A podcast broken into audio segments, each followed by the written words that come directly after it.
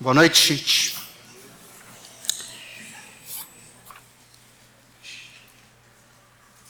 Tudo bem? Podemos.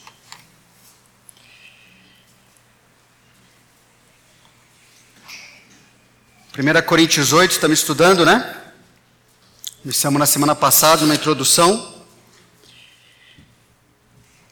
Receber o esboço e amanhã eu caminho a mensagem. Mas não é por isso que vai desligar, certo? Presta atenção. Vamos orar mais uma vez? Senhor Deus, agradecemos pela tua presença na nossa vida. Agradecemos que a gente pode estar aqui, ouvindo, estudando tua palavra. Nos ajuda a pensarmos em nossa vida, maneira como nós precisamos da tua orientação. Torna nosso coração sedento do Senhor que a gente possa se enxergar como um necessitado da tua palavra, da tua graça na nossa vida, para nos transformar, para eliminar da nossa vida tudo aquilo que atrapalha a nossa comunhão contigo. Agradecemos porque o Senhor nos salvou e nos deu condições de compreender, de aprender o que o Senhor tem para nós. Nós pedimos que o Senhor nos ajude nisso. Em nome do Senhor Jesus. Amém. Conhecimento é importante, mas insuficiente para crescermos. A gente vai estudar isso aí, baseado numa parte do primeiro versículo do capítulo 8, ok? Capítulo 8 poderia ser dividido em três partes maiores, né, três parágrafos seria do versículo 1 a 3, do versículo 4 a 6 e do 7 até o 13. Orando, pensando nisso, é... também percebi que esse assunto, principalmente esses três versículos iniciais, são muito importantes, não para a gente entender somente o que Paulo quer nos ensinar por meio desse capítulo, mas há muita coisa ah, para a nossa vida, algo que vai, creio, né? Pela palavra de Deus, nos ajudar a aplicar nossa caminhada, dando com essa questão do conhecimento, conhecimento bíblico, que é, que é a ênfase aqui, e o que Deus espera que a gente faça com isso. É, então vamos ler os três primeiros versículos desse capítulo e focar numa parte do primeiro, ok? No que se refere às coisas sacrificadas a ídolos, reconhecemos que todos somos senhores do saber. O saber ensoberbece, mas o amor edifica. Se alguém julga saber alguma coisa, com efeito não aprendeu ainda como convém saber. Mas se alguém ama a Deus, esse é conhecido por ele.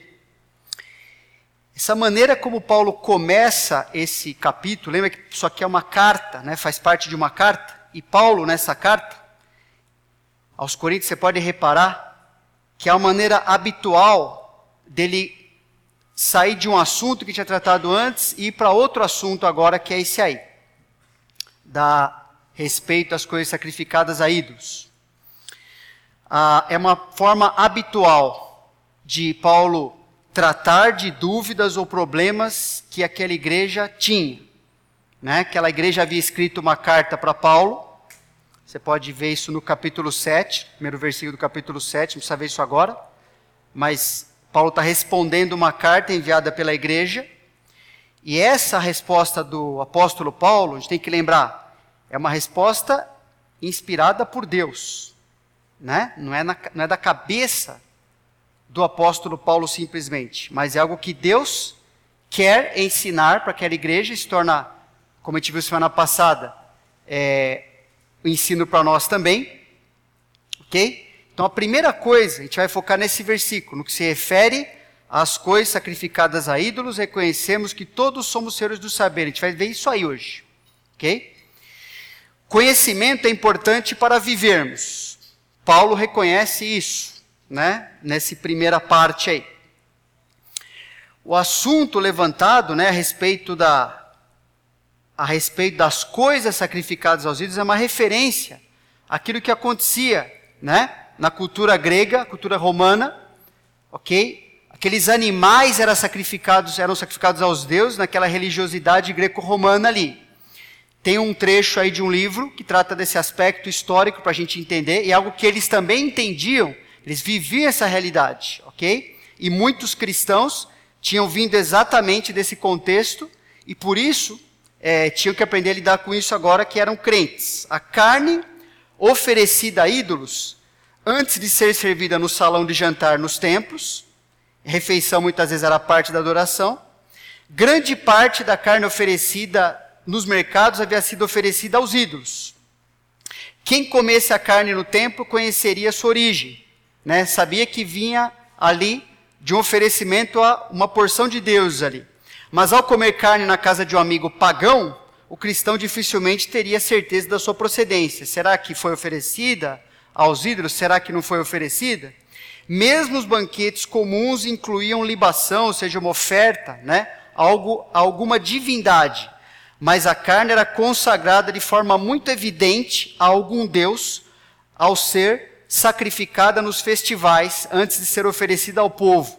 E quando a gente lê sobre isso que acontecia na época, você vai perceber que dificilmente a vida social na cultura greco-romana ali era é, a parte da religiosidade, era tudo uma coisa só, ok? A vida social e a religiosidade, portanto, o que era oferecido nos festivais, aquela comida, aquela bebida, antes de ir para a boca, pra, ali para ali as pessoas, era tudo oferecido para os ídolos, para os deuses que eles queriam apaziguar, é, para que, conforme uma crença muito comum, né, percebe que a coisa não é nova, né, que a gente vê hoje em dia acontecendo, para que os espíritos maus, demônios, o grego tinha essa ideia, ok? É, não entrassem por meio do alimento oferecido a ele. Então ele pegava e oferecia para outro né? Quando a gente morou lá nos índios, pessoal, que a gente acha assim, né? O Yanomami já foi co co é, conhecido como o povo mais primitivo do planeta Terra, segundo alguns critérios, né? É, de antropologia aí. E a cultura grega, pessoal, como é que ela é considerada nos meios que a gente conhece assim? Super, né? Eles faziam exatamente a mesma coisa. Ok? O que o, o, que o índio Yanomami faz na sua religiosidade de oferecer certas coisas para os seus. É, porque ele, ele, considera bons deuses para não ficar. É, não ser molestado por deuses ruins, né? Por espíritos ruins. Isso a cultura tida como grande é, ícone da sociedade ocidental fazia a mesma coisa. Ok? E dali vem muita coisa que a gente tem no nosso mundo hoje é, achando que eles viviam uma vida muito superior. E era tudo essa mistura. Ok? Aí a pessoa, desse contexto, se converte, né? A pessoa conhece a Jesus, e agora o que, que ela vai fazer? Ela vai comer aquela carne que é oferecida no mercado, e ela sabe que aquilo foi oferecida por um espírito tal ou outro ali? Uma dúvida, né? Agora, o jeito que Paulo escreve aqui, né? É, ele ele está ensinando esse assunto e não está ensinando simplesmente sobre essa questão específica da carne sacrificada aos ídolos, né? Vai perceber que nesse capítulo ele precisa ampliar que não é uma questão de simplesmente conhecimento. Eles tinham conhecimento, os cristãos tinham conhecimento de, do que, do, de como acontecia a coisa. Mas para resolver essa questão, não era simplesmente uma questão de conhecimento. E qualquer questão, irmãos, precisa ter isso em mente. Qualquer questão que a gente lide na nossa vida, que não faz parte, da, como eu falei semana passada, daqueles mandamentos, preto no branco, né? Não matarás, coisas morais, tudo que não faz parte explicitamente de uma área moral, ou seja, você tem que tomar uma decisão para uma área mais de liberdade cristã, não é somente uma questão de conhecer sobre o assunto. Tem mais princípios envolvidos para que você viva de maneira bíblica naquela área. Porque se conhecer sobre o assunto fosse, fosse necessário, se só isso fosse necessário, é, era muito fácil resolver. E não é o que aconteceu ali. Por isso que Paulo coloca, né? Conhecimento é insuficiente para combater nossas preferências, né? Nessa expressão aí, reconhecemos que todos somos senhores do saber, é isso que ele está dizendo. A gente sabe das coisas. Não é, não era uma questão. O problema daquela igreja nesse assunto não era uma questão de ignorância. Em alguns assuntos, sim. Se você lá para o capítulo 12 de, de Coríntios, você vai perceber. Paulo escreve: Eu não quero que você seja ignorante a respeito dos dons espirituais, tá? mas não era isso aqui que está acontecendo. Ele estava explicando algo que eles não eram ignorantes. Né? E usa essa expressão para mostrar isso. A gente sabe, nós sabemos das. Uh, se é uma questão de conhecimento, nós sabemos. Mas não é só isso que vai resolver, ok? Esse conhecimento não era suficiente para resolver a questão. Por isso que ele escreve outras coisas em seguida. Lembra que aquela igreja era marcada por uma, como eu te disse semana passada, por carnalidade.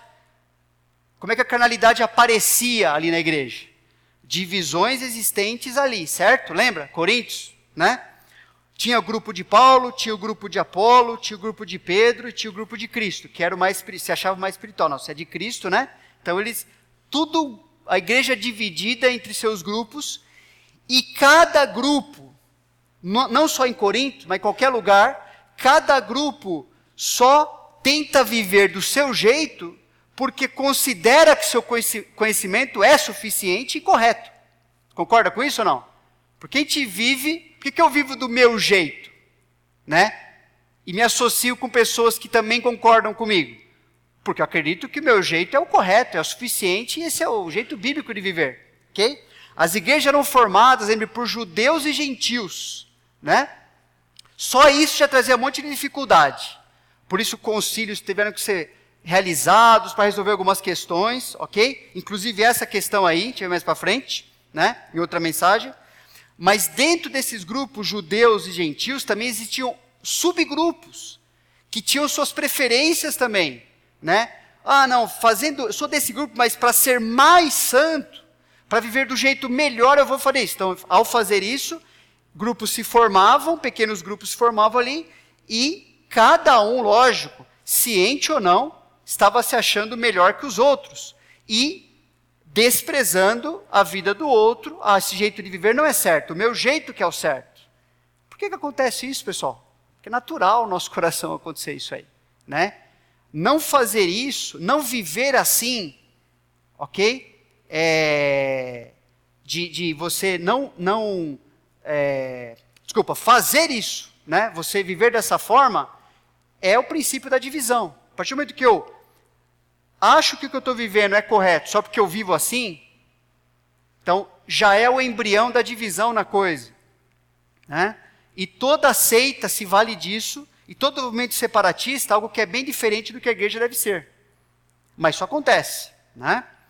Há duas tendências em nosso coração, que eram tendências da igreja ali também. Então, essas tendências são baseadas em nossa consciência. E como a gente viu, pouco na semana passada, em outros mensagem que o Pierre ensinou, já ensinamos também aqui, não existe consciência perfeita, né? Só aquela que está sendo aperfeiçoada pelo conhecimento mais prática da palavra. Então, só que a gente seguia muitas bom, já que eu acredito, já que eu creio nisso, então eu vou viver dessa forma, ok? Não está errado fazer assim, mas isso não é suficiente, né? E as pessoas, não, brigavam por certas coisas, esse não é o jeito, o meu jeito que é o certo, porque eles acreditavam nisso, né? Havia tendências conflitantes ali dentro. E é uma, são tendências que também existem em cada um de nós, e elas não existem uma tendência ou a outra tendência. Dependendo daquele assunto, dependendo do que eu quero, eu vou para uma tendência ou para outra. Isso está no nosso coração o tempo todo. Quais são essas tendências? A tendência legalista, né?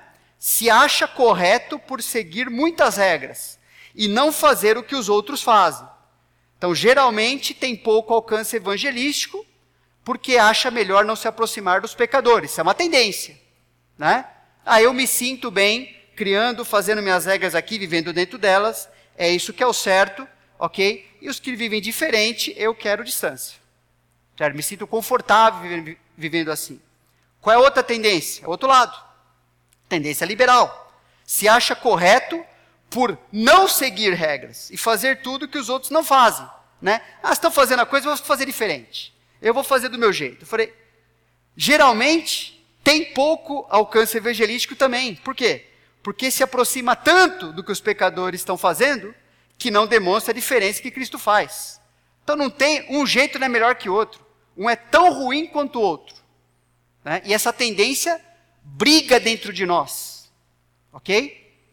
Ambos os grupos há uma tendência de julgar o outro e não se envolver com pessoas que pensam e vivem de modo diferente. Isso é para os dois grupos. Você pode pensar um pouquinho que você vai chegar a essa conclusão. Né? E nesse exato momento, irmãos, cada um de nós aqui, dependendo do assunto, eu e você estamos seguindo uma tendência ou outra em alguma área da nossa vida e pode estar sendo causa de divisões.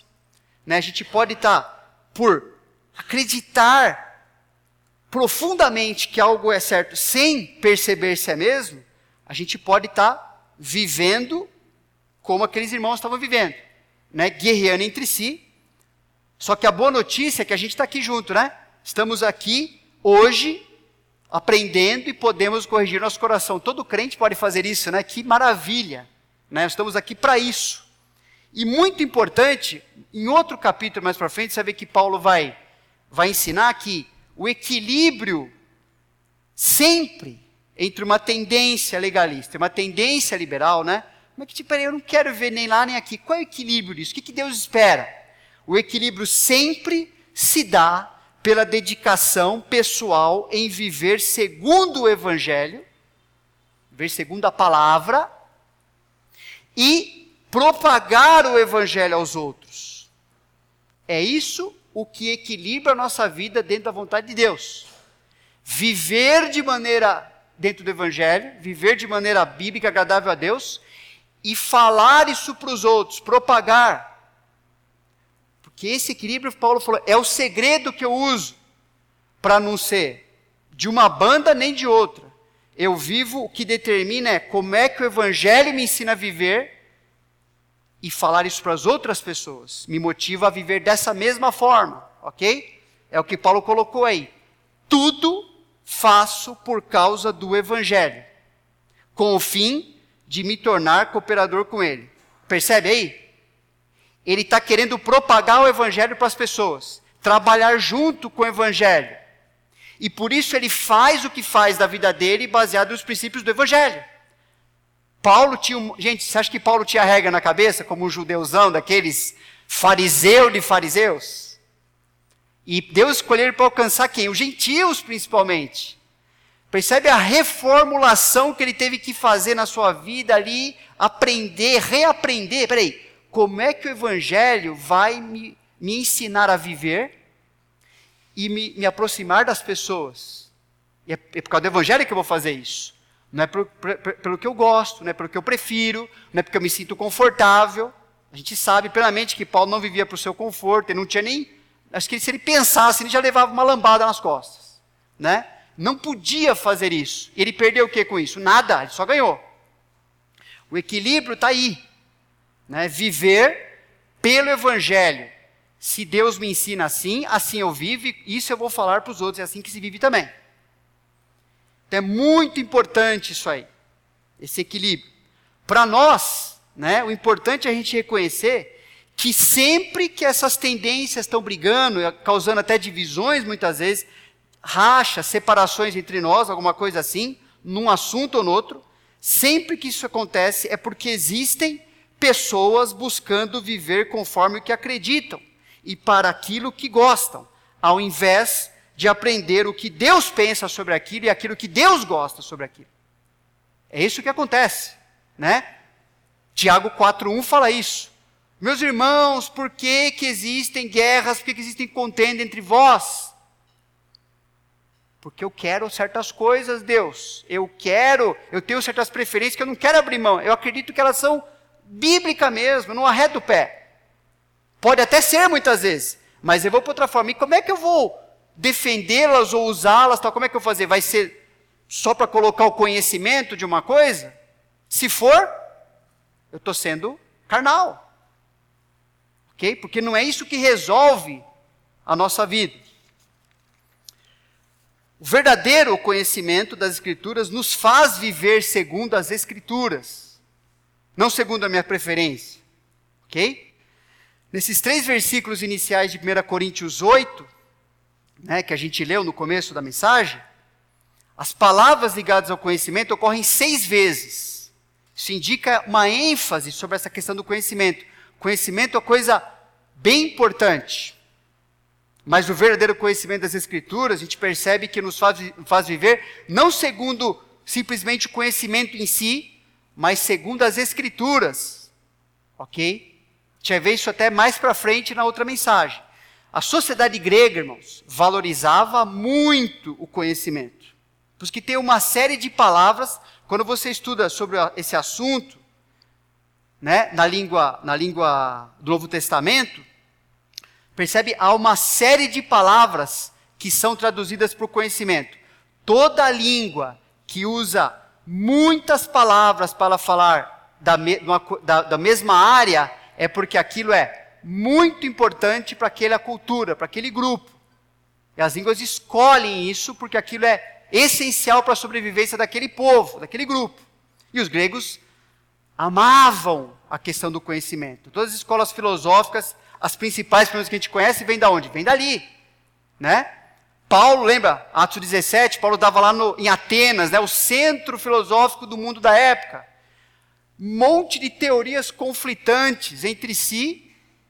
E Paulo ali, puxa vida, misturando com aquela idolatria toda, altares que você. Lembra que eu falei aquela mensagem de Atos 17? Não sei se você lembra. Mas para andar nas ruas de Atenas, tinha que andar às vezes de lado, porque senão você esbarrava em tanto estátua que tinha na rua.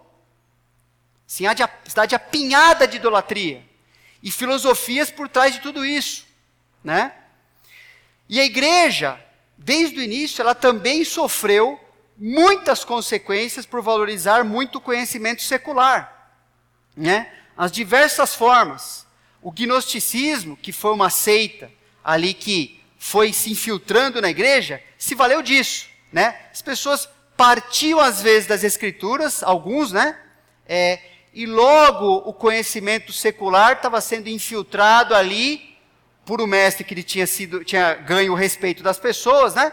E daqui a pouco o que acontecia? Eles viviam mais como Deus queria? Não. Viviam mais conforme a cultura ou seus amigos, ou não interessa, menos Deus porque aquilo ia contaminando. A igreja sofreu muito com isso, né? Quase todas as cartas do Novo Testamento, você vai perceber, quase todas contêm advertências e correções quanto aos cristãos estarem igualando o conhecimento humano com o conhecimento bíblico.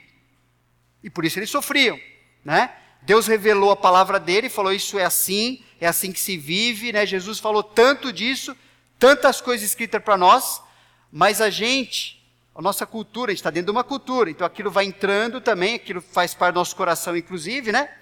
E é fácil a gente começar a igualar o conhecimento secular, ou aquilo que funciona, aquilo que eu prefiro, aquilo que sempre deu certo na minha vida, aquilo que minha vovó me ensinou, enfim, com a revelação de Deus, a Bíblia.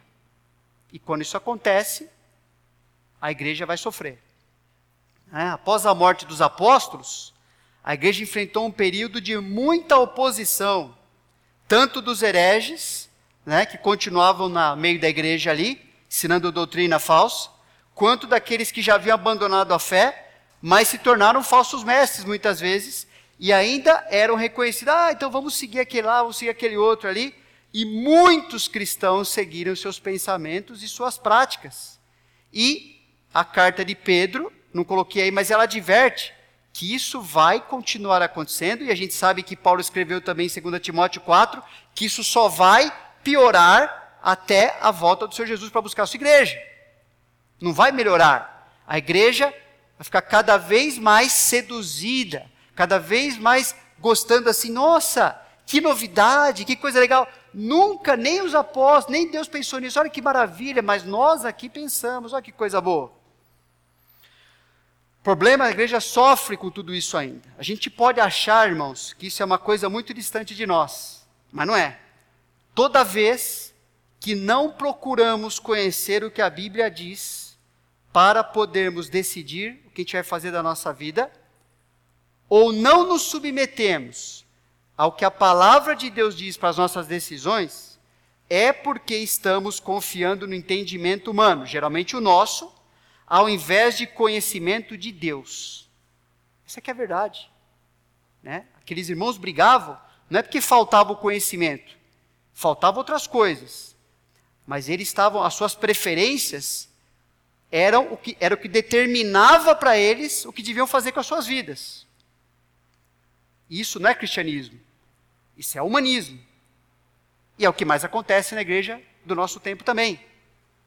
É, o conhecimento de Deus é quando o respeitado é igualado. Né? É, é incrível como se despreza né, os recursos que nós temos, foi até falado na escola bíblica aqui, né? Os recursos, a gente acha às vezes, cristãos, gente, é difícil você ouvir alguém falar mesmo, mas você convive um pouco, você percebe, os famosos, não é bem assim, ah, mas eu vou procurar o especialista de não sei o que lá. Né? Os cristãos estão cada vez mais expostos a ensino de pessoas que eles não conhecem o caráter, e este é o critério para você aceitar o ensino, desde Deuteronômio até o livro de Judas, é sempre o mesmo critério. Mas é o que mais acontece. Né? As pessoas se impressionam com coisas e às vezes nem fazem o exercício, saber o que eu estou ouvindo como é que eu sei que esse negócio é de Deus? Como é que eu sei que isso aqui é assim que minha igreja está vivendo? Ok?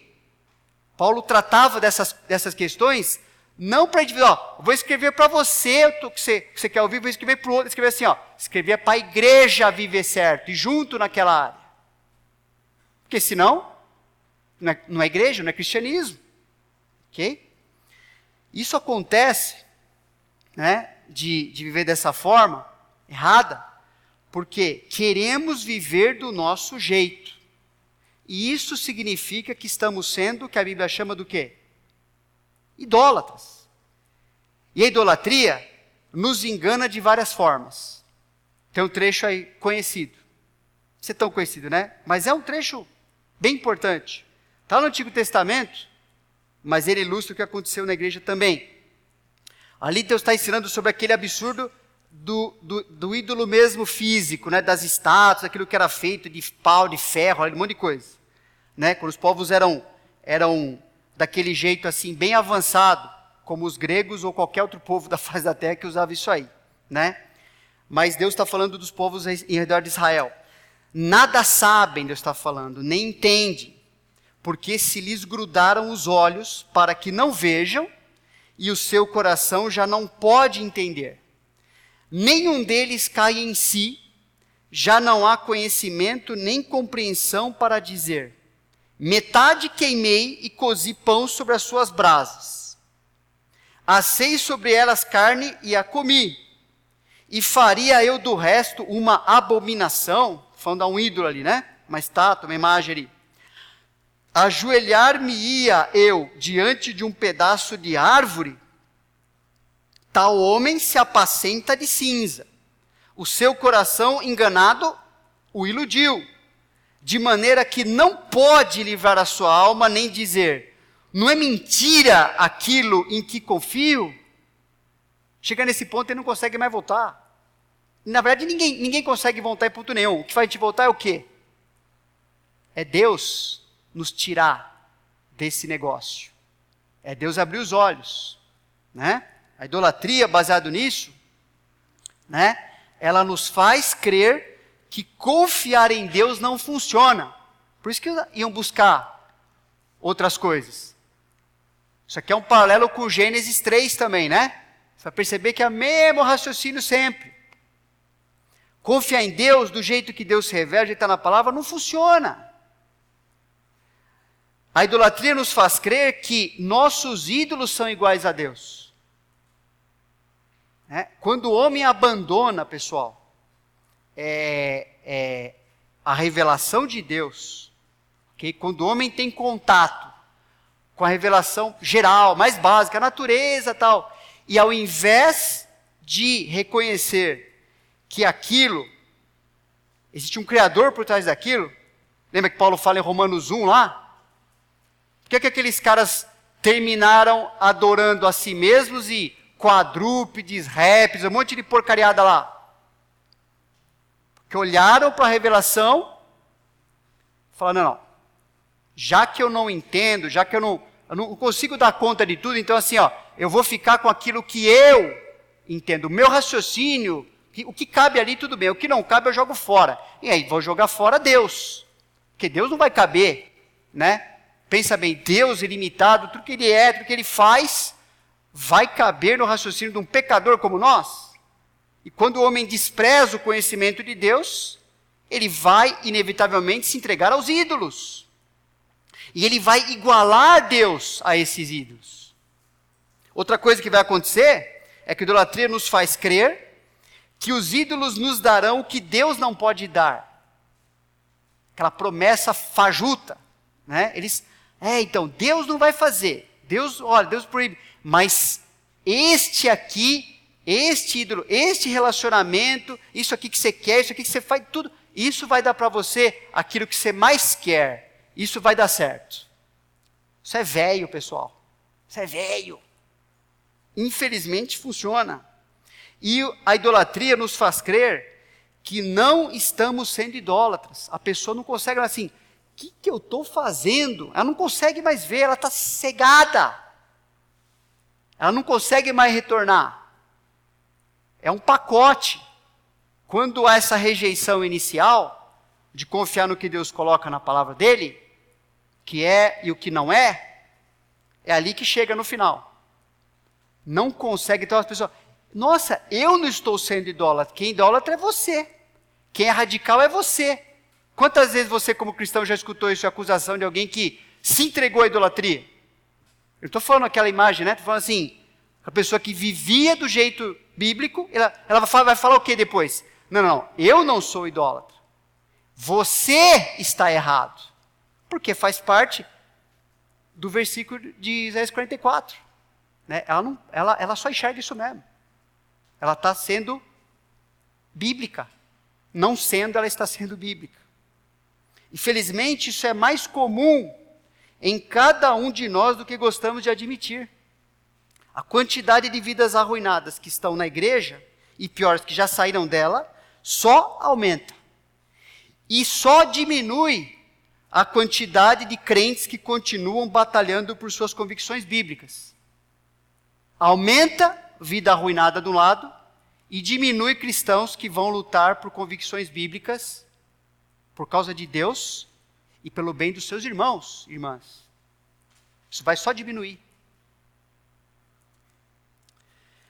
Às vezes as pessoas perguntam algo, né? Passei por muitas vezes e com certeza já fiz também. Perguntam algo, para mim, às vezes, já pressupondo ou torcendo que a resposta deve ser aquilo que elas imaginam. Pergunta, sabe assim? Perguntar algo mais, olha, torcendo para concordar.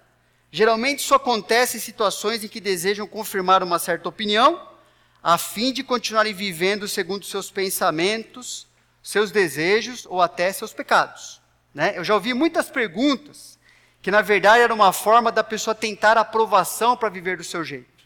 E depois até distorcer o que eu respondi para apoiar seu estilo de vida, para não ser culpada, mas ser aprovada pelos outros. A forma de dar um, né, um jeitinho, né? Lá em casa, é, minhas filhas, por exemplo, já aprenderam, né? Elas, para pedirem algo para mim, né? Elas estão lá, né? Fica tranquilo, fica tranquilo, não precisa ficar com medo. Elas têm que trazer as informações para eu saber e poder decidir. Então, assim, né? Quero saber quem vai estar em tal lugar, em que local que é esse aí, né? Que horário, quem vai ser o responsável, vai ter bebida, vai ter droga, vai que horário que vai acabar esse negócio, por que está querendo ir, ou seja, um monte de pergunta. E isso não significa automaticamente que vou deixar, né? Não significa, sabem disso. Fica assim, ó, são só elementos que eu preciso para poder decidir se vai, se não vai, né? E o que é legal é que várias vezes elas já vieram para mim e falaram assim: Nossa, pai, obrigado. Na hora não, né? Mais tarde, nesse negócio. Então, assim, mas depois, e principalmente depois que observa uma encrenca acontecendo ali, fala assim: Nossa, a melhor coisa não ter ido, a melhor coisa é ter usado o critério para não estar naquele lugar, não fazer certas coisas. Por quê? Porque já reconheceram que é assim que Deus nos protege. Né? Omitir, omitir uma informação, omitir, ah, deixa eu ver, deixa eu falar assim de um jeito que vai passar batido. Como pecadores, irmãos, nós temos interesses pecaminosos. E nosso orgulho sempre nos convence de que sabemos o que é melhor para nós. E nos leva a querer, ouvir, seguir a nós mesmos para fazer o que nós queremos. E para dar a impressão de que estamos buscando a vontade de Deus, muitas vezes precisa fazer o quê? A gente precisa fazer com que outros cristãos e até Deus concorde conosco. Para isso, a gente é tentado a manipular ou esconder informações, para tentar manipular ou impressionar as pessoas e conseguir o que a gente quer. Nosso coração é dado a isso. Mas para nosso próprio bem, Deus nunca é manipulado. Não faz, Deus, não, Deus não é manipulável, né? Ninguém consegue fazer isso com Deus. Um trecho interessante, Jesus estava ali com os, os fariseus, né? Tentando impressionar, e Jesus conhecendo o que eles estavam querendo ali, Jesus disse: Vós sois os que vos justificais a vós mesmos diante dos homens, mas Deus conhece o vosso coração, pois aquilo que é elevado entre os homens é abominação diante de Deus. Está falando, você acha que vocês enganam quem? Vocês podem. Entre, você acha que esses critérios, essa forma de vida que vocês estão fazendo para exaltar, no, no, contexto ali era a avareza, esse, esse capítulo de Lucas, é, vocês vão conseguir o que vocês querem de qualquer jeito, para vocês banjarem com vocês mesmos? Você acha que Deus não está vendo isso? Você acha que essa forma de piedade vai impressionar quem? Isso é uma grande armadilha para nós mesmos. Por isso, é uma grande proteção para a sua vida quando você ouve e se submete à instrução bíblica e às autoridades instituídas por Deus sobre a sua vida, sem questionar, porque é uma forma de você duvidar de si mesmo. Você precisa fazer isso aí também. Preciso duvidar de mim mesmo, ao invés de confiar em mim mesmo, combatendo aquela tendência natural à insensatez presente em cada um aqui. Né? Um versículo, por exemplo: cobiçoso levanta contendas, ele vai brigar pelo que ele quer, mas o que confia no Senhor prosperará. Os que confiam, o que confia no seu próprio coração é insensato, mas o que anda em sabedoria será salvo. Cuidado quando você fica, quando eu, brigando muito por alguma coisa. A verdade é o que está aí, ó. Né? Não estou confiando no Senhor. Estou confiando no meu coração. Não vai dar certo, eu vou estragar minha vida. Vou estragar alguma coisa ali. E muitas vezes Deus vai usar a sabedoria, e sabedoria vem por meio de quem muitas vezes? Não é do meu coração, dali, daí eu sei que não vem. Ok? Às vezes na multidão de conselheiros vem. Pessoas que vão poder te ajudar, é a maneira que. E você não vai concordar muitas vezes, e daí? Uma dica é, antes de colocar isso aí. Quando você perguntar aos pastores ou a um irmão mais experiente sobre um assunto que você quer saber como pensar para agir certo, qualquer coisa, traga duas atitudes para essa conversa. Tá bom? Duas atitudes. Quando você quiser saber algo de verdade, traz duas atitudes. Atitude beriana, lembra lá de Atos 17? Né? Atitude beriana. Confronte o que você está pensando e o que está ouvindo com a Bíblia. Confronte o que você acredita, o que você está pensando e o que você está ouvindo. Pode ser até ouvindo de outra pessoa, ok? Com a Bíblia. O versículo está aí, né? Ora, estes de Bereia eram mais nobres que os de Tessalônica, pois receberam a palavra com toda avidez examinando as Escrituras todos os dias para ver se as coisas eram de fato assim. Então, primeira parte, atitude iberiana. Tem essa atitude. Não acredita só porque você gosta, só porque está na tua cabeça, só porque você sempre fez assim o assado. Isto não é critério bíblico. Confronta o que você acredita ou que alguém disse para você pode ser a pessoa mais amada do mundo na sua vida. Peraí, o que, que ela diz? Está na palavra? Deus pensa o que disso? E outra atitude para essa conversa, que também é a consequência do versículo 12, né? Atitude ensinável. Combine antecipadamente com Deus que se o conselho da pessoa for bíblico, você vai seguir. Eles examinaram as escrituras, irmãos, com que atitude? Eu quero saber aquilo para de fato fazer aquilo. E o que, que o versículo 12 fala que aconteceu? Eles creram. Confiaram em Deus. Tiveram sua vida transformada. Então não é uma questão de, ah, beleza, agora eu sei o que tenho que fazer. E vai fazer o que com isso? Né? Como eu falei, o conhecimento verdadeiro das Escrituras nos faz viver segundo as Escrituras. Isso não é conhecimento verdadeiro, pessoal. É informação na cabeça e vagando ali, ó. A gente precisa prestar atenção nisso. Isso aí é uma parte do versículo 1 de Coríntios 8. Mas esses três versículos iniciais são muito importantes como base do que vai ser colocado em seguida.